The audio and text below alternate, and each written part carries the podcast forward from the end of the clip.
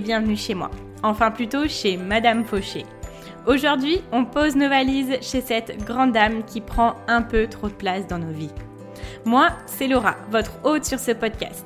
Chaque semaine, on aborde le sujet de l'argent pour le mettre au service de vos ambitions et reprendre le pouvoir sur votre vie.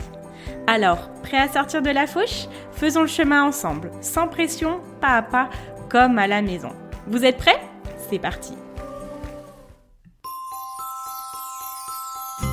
Salut tout le monde Avant de commencer, je voulais vous souhaiter la bienvenue dans le calendrier de l'Avent de Madame Fauché. Et oui, mon petit cadeau pour vous, c'est de vous avoir préparé un podcast par jour jusqu'au 25 décembre. Si vous m'écoutez à un autre moment de l'année, ne vous inquiétez pas, vous ne verrez pas la différence. Ces épisodes peuvent être consommés sans modération et n'ont aucune date de péremption. Vous savez, un petit peu comme les nombreux chocolats de Noël qui restent après les fêtes. Peu importe le moment de leur dégustation, ils sont toujours aussi savoureux.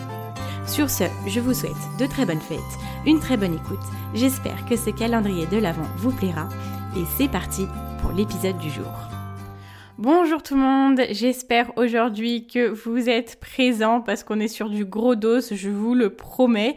J'espère aussi qu'on a des hommes parmi nous parce que vraiment, si vous êtes là avec un titre comme ça, c'est que vous êtes très intéressés pour faire évoluer les choses et je vous remercie.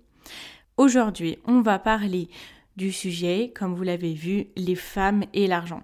Pour moi, ça venait logiquement après le tabou de l'argent parce que c'est un petit peu ce qui vient à la suite. Le tabou de l'argent, c'est un petit peu tout ce qu'on se dit tous dans la société sur l'argent et là, on va venir voir plus en profondeur dans le domaine des femmes. Alors pour ne rien vous cacher, cet épisode-là, c'est euh, beaucoup beaucoup de travail parce qu'il y a beaucoup de travail de recherche.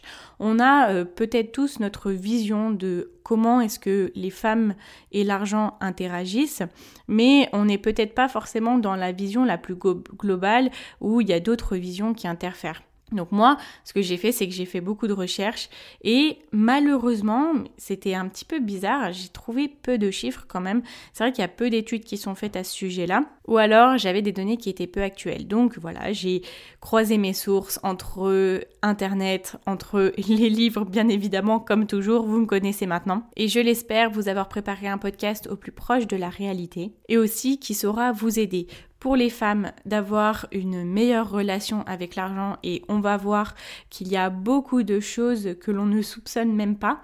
Et pour les hommes, à avoir une attitude, euh, des réflexions, je veux dire réflexions mentales, euh, des paroles qui sont peut-être plus adaptées. Moi, de mon point de vue, les femmes et l'argent, c'est quand même quelque chose qui est en train d'évoluer positivement.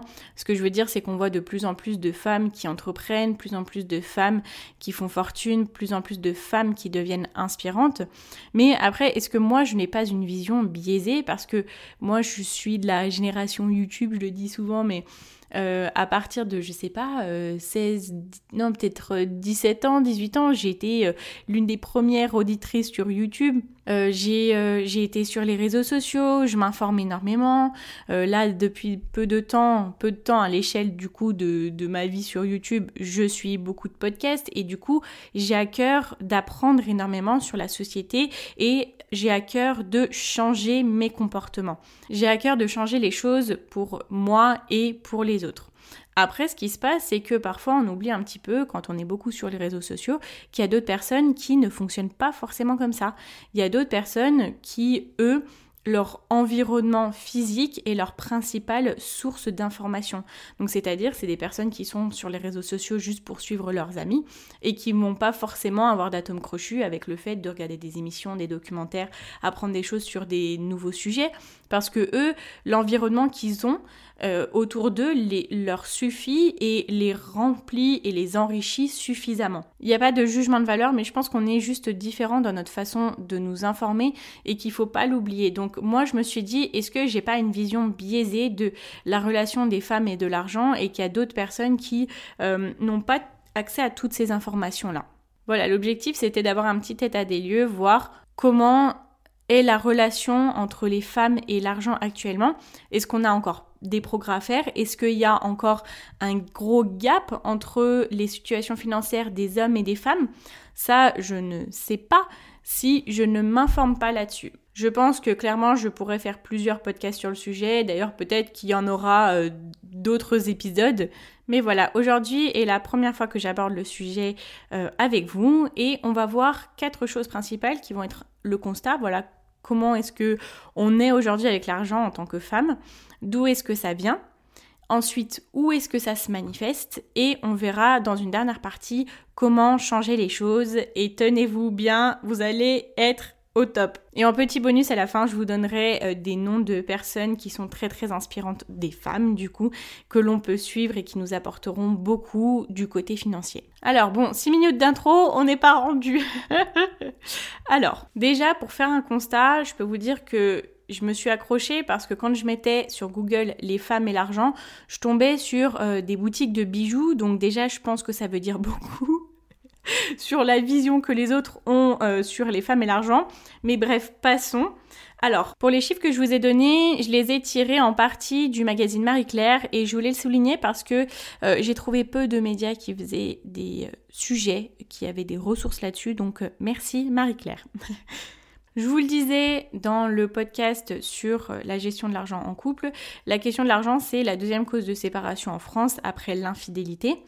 Et euh, lorsque l'on a une séparation, la perte de pouvoir d'achat pour une femme, elle est de 20%, donc ce qui n'est pas négligeable, et de 3% pour un homme. Voilà.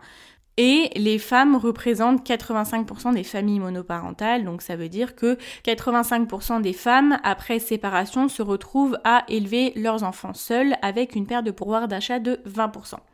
On est un petit peu euh, pas top là à ce niveau-là. Après, bon, les données que j'ai, ce sont des données sur des couples hétérosexuels. Je n'ai pas les informations sur d'autres formes de couples, dont les couples homosexuels. Dans un couple hétérosexuel, les femmes gèrent l'argent des foyers à 90%. Donc elles gèrent vraiment euh, les micro-tâches au niveau de l'argent. Mais les grosses décisions sont généralement prises par les hommes, à 90% aussi. Ensuite, les femmes sont de plus en plus cadres, ont de plus en plus des entreprises, mais on gagne en moyenne encore 15% de moins que les hommes. On n'a gagné que 3% depuis 1980, donc ça fait 40 ans que ça n'a quasiment pas bougé. Au niveau des études supérieures, en 2018, parmi les 25 à 34 ans, 47% des femmes ont fait des études supérieures contre 33% des femmes. Donc quand même un écart qui est assez important. Mais par contre, les personnes diplômées d'un doctorat, par exemple, sont payées en moyenne 2470 euros pour les hommes et 2280 euros pour les femmes. Donc d'un côté, on a des femmes qui sont plus diplômées, mais d'autre part, les femmes les plus diplômées touchent moins d'argent que les hommes. Ensuite, quand on regarde au niveau de la retraite, le montant moyen de la pension en 2017 pour tous les régimes confondus, là on est sur une moyenne, on est à 1422 euros bruts par mois pour les hommes et les femmes reçoivent environ 1096 euros bruts, soit 38% de moins que les hommes. Donc le constat est là, il y a quand même un sacré gap entre la rémunération et la santé financière d'une femme et la santé financière d'un homme. Du coup, d'où est-ce que ça vient? En fait, ce qu'il faut savoir, et je pense qu'on est tous un petit peu au courant, c'est que les femmes ont eu leur indépendance financière il y a pas si longtemps que ça, quoi. Parce que jusqu'en 1907, les maris encaissaient le salaire de leur épouse, donc déjà quand elles travaillaient, et pouvaient en soi en faire ce qu'ils voulaient. Ça n'a été qu'en 1942 où les femmes ont été autorisées à ouvrir un compte en banque. Et en 1965 seulement, les femmes ont été indépendantes financièrement. Donc quand on regarde, ça ne fait même pas 60 ans qu'on est indépendante financièrement. Donc c'est même pas la durée d'une vie. Et ça, quand on voit des chiffres comme ça, c'est un petit peu difficile à croire parce que euh, moi personnellement, donc je suis née en 1994, euh, je suis née j'ai pas forcément euh, connu ce qu'il y avait avant. Et pour moi, les femmes ont toujours été indépendantes. Pour moi, les femmes ont toujours eu leur liberté. Bon, c'est en grandissant qu'on se rend compte d'autres choses, mais ça me paraît dur à croire qu'il y a si peu de temps, les choses étaient tellement différentes. Cette évolution-là, en partie, elle est grâce à la guerre on a eu la première guerre et la deuxième guerre mondiale, et pendant ces deux guerres, en fait, et surtout la deuxième, les hommes sont partis sans revenir souvent, ils n'étaient pas présents, et les femmes ont eu l'obligation de travailler dans les champs, dans les usines, elles ont dû travailler pour l'armement, elles ont dû gérer les affaires de la maison et l'argent.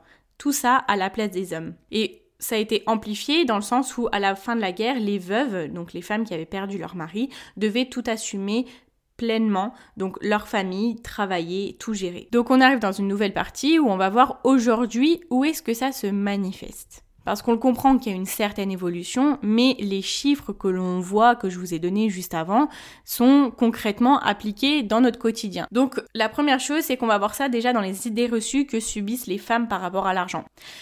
Je vais vous en citer, vous les connaissez sûrement. Les femmes sont intéressées par l'argent quand elles rencontrent un homme, les femmes, ça ruine les hommes, les femmes sont encore vues dans la société comme quelqu'un qui doit être belle, qui doit faire des enfants, et l'homme, c'est un peu celui qui doit avoir la position hiérarchique supérieure, l'homme qui rapporte le plus d'argent à la maison. Après, une femme qui avance dans sa vie toute seule, déjà c'est bizarre parce que pourquoi elle n'est pas avec quelqu'un, pourquoi machin. Je vous avais parlé de Auria qui avait acheté sa maison. Auria, une youtubeuse, euh, et qui avait dit que quand elle était en train de faire euh, toutes ses démarches, etc., banque, tout, à chaque fois, on lui disait Oui, bah écoutez, on verra ça avec monsieur. Euh, c'est quoi l'adresse de monsieur pour qu'on lui envoie? Non, en fait, elle était toute seule. Mais ça, dans l'inconscient des gens, je pense pas qu'ils le pensaient à mal, mais du coup, c'est peut-être une conséquence de tout ce qui se passe actuellement, de comment la société fonctionne. Et ensuite, une grosse partie, c'est dans le travail. Déjà, dans un premier temps, on a souvent l'impression en tant que femme euh, que l'on doit choisir entre avoir une vraie carrière quand je veux dire vraie carrière, c'est monter les échelons, euh, vraiment tout donner pour son travail, et avec le fait d'élever sa famille avoir des enfants. Et on a un petit peu ce paradoxe où dans le foyer, la femme, c'est vraiment celle qui gère euh, l'argent. Mais dans le travail, les femmes ne sont pas très à l'aise à demander ce qu'elles méritent. Les femmes ont toujours un salaire plus bas en moyenne que les hommes. Avec l'écart que je vous ai donné tout à l'heure, là pour vous donner une image, c'est comme si on devait travailler 59 jours de plus dans l'année pour gagner autant qu'un homme. Alors que le fait d'avoir un salaire égal pour un travail égal est inscrit dans les traités européens depuis 1957. Ensuite, dans l'entrepreneuriat, la création d'entreprise, c'est de plus en plus une affaire de femmes. La proportion de créatrices d'entreprises est passée de 30 à 40% entre 1995 et 2015. Donc là, on a vraiment une bonne évolution. 70% des femmes considèrent que la création d'entreprise, c'est vraiment quelque chose qu'elles ont envie de faire. Mais là, au niveau du salaire, on est toujours un petit peu sur les mêmes constats. Donc je vais vous donner un chiffre qui date de 2018 de l'INSEE. Les femmes entrepreneurs gagnent en moyenne 31% de moins les hommes. Voilà. On est bien, non? Bon, alors pourquoi tous ces écarts?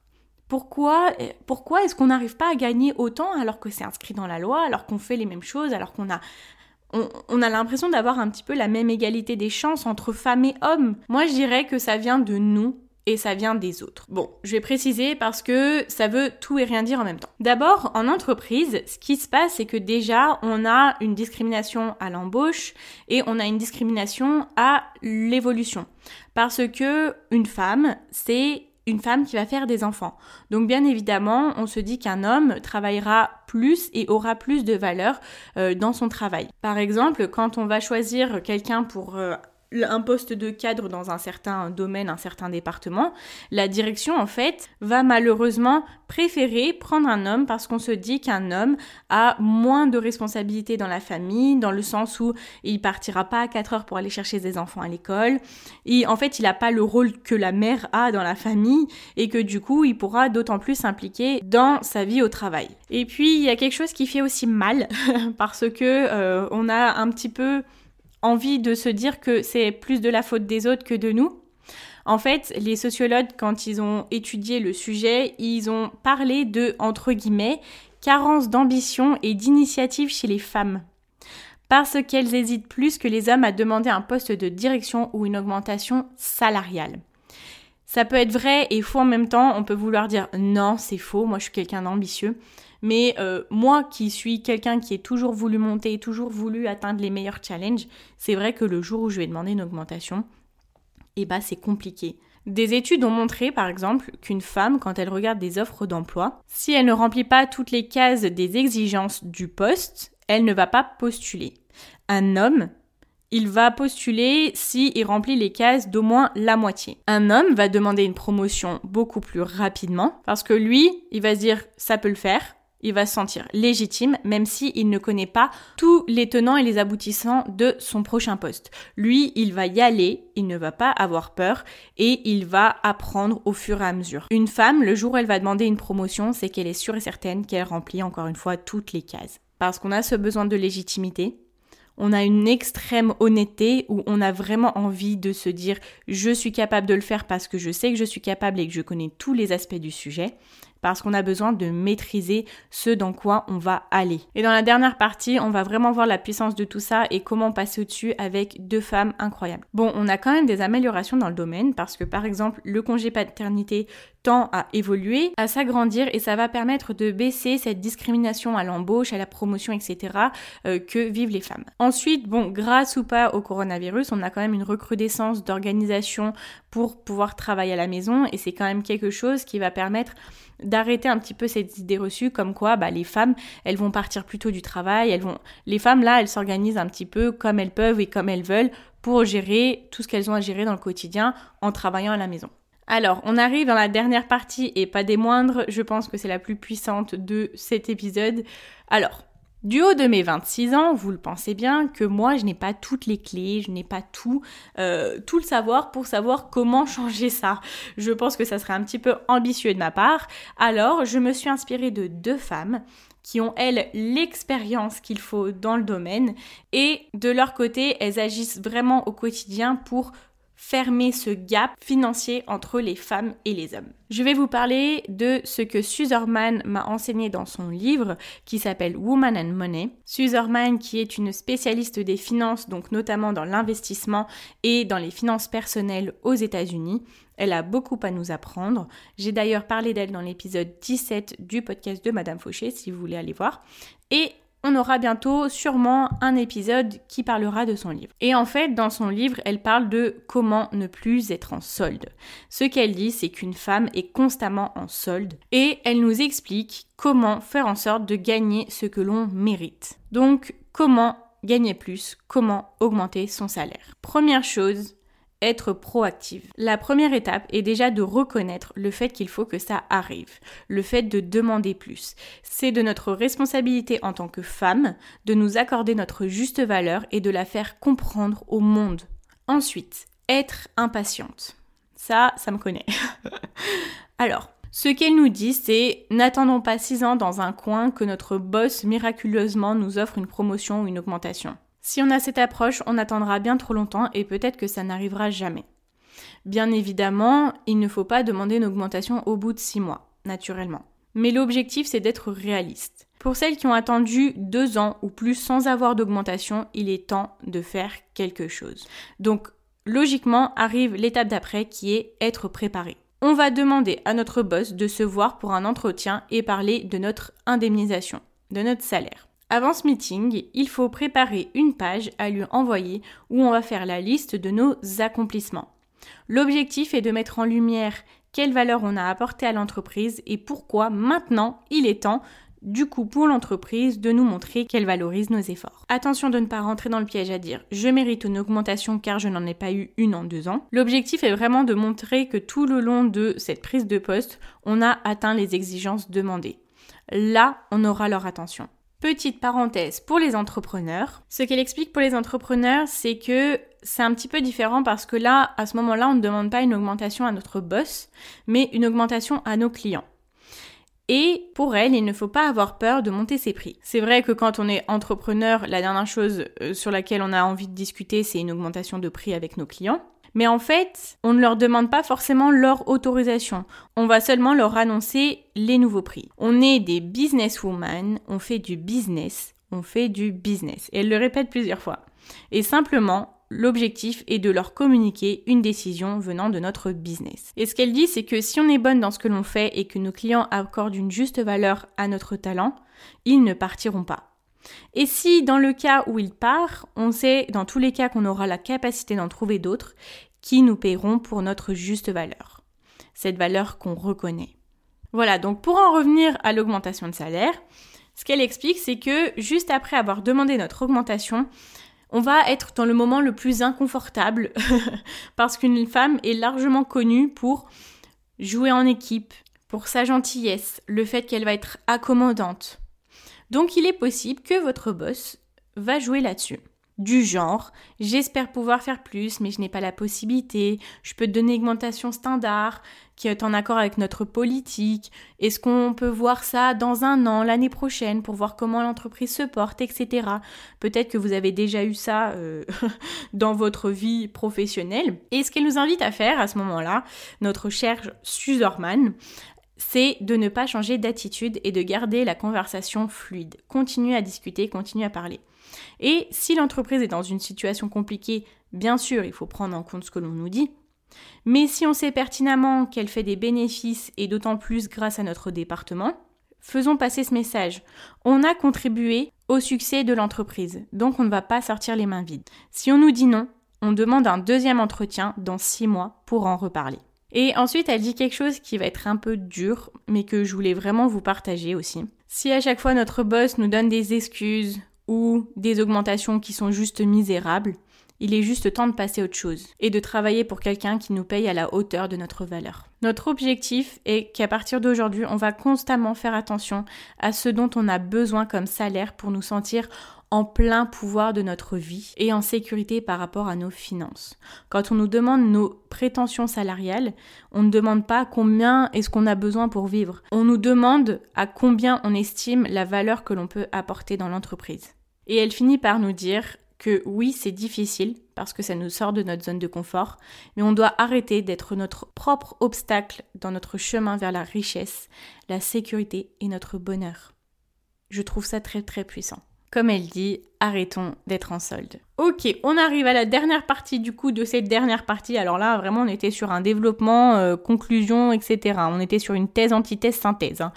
Bref, Ok, on arrive à la dernière personne qui est Sally Kraftcheck. C'est une femme d'affaires américaine qui est directrice de la division d'investissement de la Bank of America et en 2005 elle a été classée comme la septième femme la plus puissante du monde par le magazine Forbes.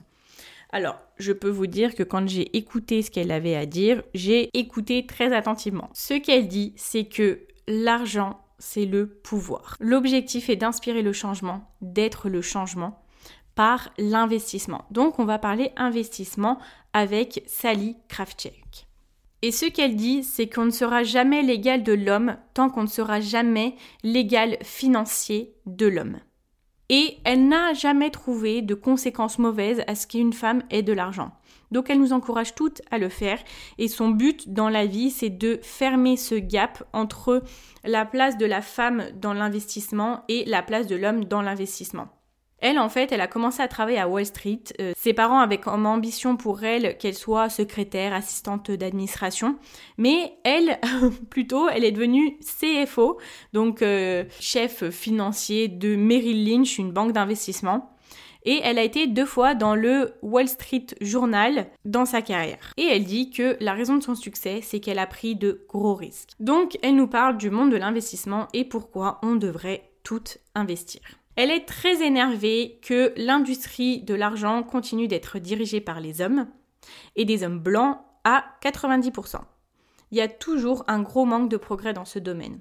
Elle dit que nous, en tant que femmes, on vit très bien, on vit même mieux qu'avant. Elle dit que on vit même mieux que les reines des euh, générations précédentes. Ce qui se passe actuellement, c'est que les femmes commencent au même moment à Wall Street que les hommes. Mais les hommes, depuis tout petit, on leur dit de monter en carrière, qu'il faut qu'ils investissent, qu'il faut qu'ils soient ambitieux. Et une femme, quand elle est petite, on lui dit fais attention, ne va pas salir ta robe, il faut bien que tu gères ta vie, il faut bien que tu fasses ton petit budget parce que parfois les femmes elles sont pas bonnes avec l'argent, elles dépensent dans des habits ou des chaussures. Et la différence entre les hommes et les femmes dans l'investissement est juste énorme. Dans les foyers qui investissent, seulement 2% sont initiés par les femmes. Et en fait, les femmes ne sont pas moins bonnes dans l'investissement que les hommes. Les femmes ne sont pas moins bonnes avec l'argent que les hommes. Et d'ailleurs, ça a été prouvé que les femmes qui investissent ont de meilleurs résultats. Mais depuis toute petite, avec tout ce que l'on nous dit autour de nous, on est seul. Personne ne nous aide à investir, personne ne nous aide à gérer notre argent. On est élevé aussi à coup de peur et à coup d'humiliation. Donc elle, ce qu'elle veut faire, c'est changer les choses et elle dit qu'elle veut que les femmes investissent plus et prennent plus de risques. Une femme n'est jamais poussée à prendre des risques dans notre société actuelle. Enfin, surtout pas dans l'entourage entre guillemets classique à l'école. Je veux dire, est-ce qu'à l'école, moi personnellement, on ne m'a jamais parlé de créer une entreprise, d'investir, de prendre des risques? Non, c'était ah bah oui, donc tu as ce cursus-là, tu as ces notes-là, donc tu pourrais aller faire cette école-là. On nous a jamais parlé de prendre des risques dans notre vie. Une fille, une femme, ça se protège. Et elle nous montre d'autant plus que euh, investir son argent n'est pas si risqué que ça, parce qu'elle montre que donc ça, c'est des chiffres qu'elle a donnés en 2019. Elle a dit, si on avait investi notre argent il y a 15 ans et qu'on l'avait laissé dormir, enfin dormir, qu'on l'avait laissé, il y aurait 99% de chances d'avoir un retour positif. Et la profitabilité, les gains que l'on peut se faire sont incroyables. Elle dit quelque chose qui m'a beaucoup plu parce que ça m'a confirmé dans ce que je pense et je le dis à chaque podcast, vous allez vite voir. L'argent est la source numéro un de stress pour les femmes, mais en fait, il doit être au contraire, le premier moyen d'atteindre nos objectifs. Et je dis toujours, l'argent n'est qu'un outil et mettons l'argent au service de nos ambitions. On n'est pas d'accord? Donc merci Sally de confirmer ça. Et pourquoi on a peur de prendre des risques? Elle dit une expression en anglais donc qui dit We are not risk averse, we are risk aware. On ne prend pas des risques, mais on est au courant des risques. Ce qui se passe, c'est qu'on ne veut pas prendre des risques que l'on ne comprend pas. C'est un petit peu la même chose quand je vous disais qu'on demandait une augmentation seulement quand on savait qu'on remplissait toutes les cases. Et quand elle parle d'investissement, elle nous dit que c'est toujours notre argent. On peut le sortir quand on veut. Et l'objectif, c'est de sortir notre argent des livrets qui gagnent très peu vers un portefeuille d'investissement pour avoir plusieurs ressources à l'intérieur plusieurs types de ressources, donc c'est-à-dire investir dans des entreprises, investir dans des matières premières, investir dans des monnaies pour avoir le meilleur taux de retour. Elle nous dit qu'il est très risqué par contre d'investir dans une seule chose uniquement. C'est pour ça qu'il faut avoir un portefeuille diversifié. Et dans tous les cas, ce n'est pas aussi risqué que ce que l'on aime bien nous dire. Il n'y a pas de meilleur moment pour investir à chaque salaire, qu'il soit petit ou grand, on peut essayer de prendre un petit pourcentage. Elle dit prenez 1% de votre salaire, juste 1% et essayez de l'investir. En soi, c'est quoi 1% C'est pas grand chose. On peut se dire, bon, bah, je peux risquer à le perdre, c'est pas très grave. Et au fur et à mesure, quand on commence à apprendre comment ça fonctionne, on peut commencer à augmenter notre pourcentage. Donc je voulais juste faire une petite aparté. Quand elle dit euh, de sortir notre argent des livrets qui gagnent peu, attention, on garde quand même notre livret sécurité. Il faut toujours qu'on ait du cash qui soit ultra disponible, que d'un virement à l'autre, on puisse être bon.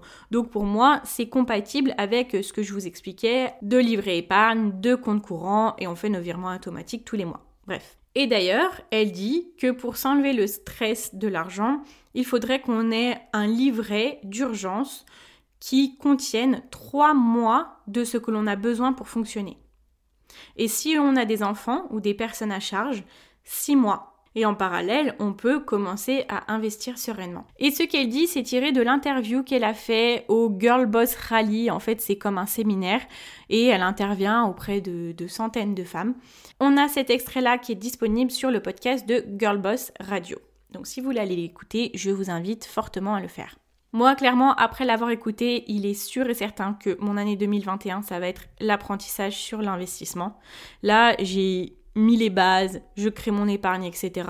Il est temps de se lancer dans le concret. Et franchement, j'ai trop hâte. Et j'ai trop hâte de le partager avec vous, de voir l'avancement et qu'on puisse faire ça ensemble.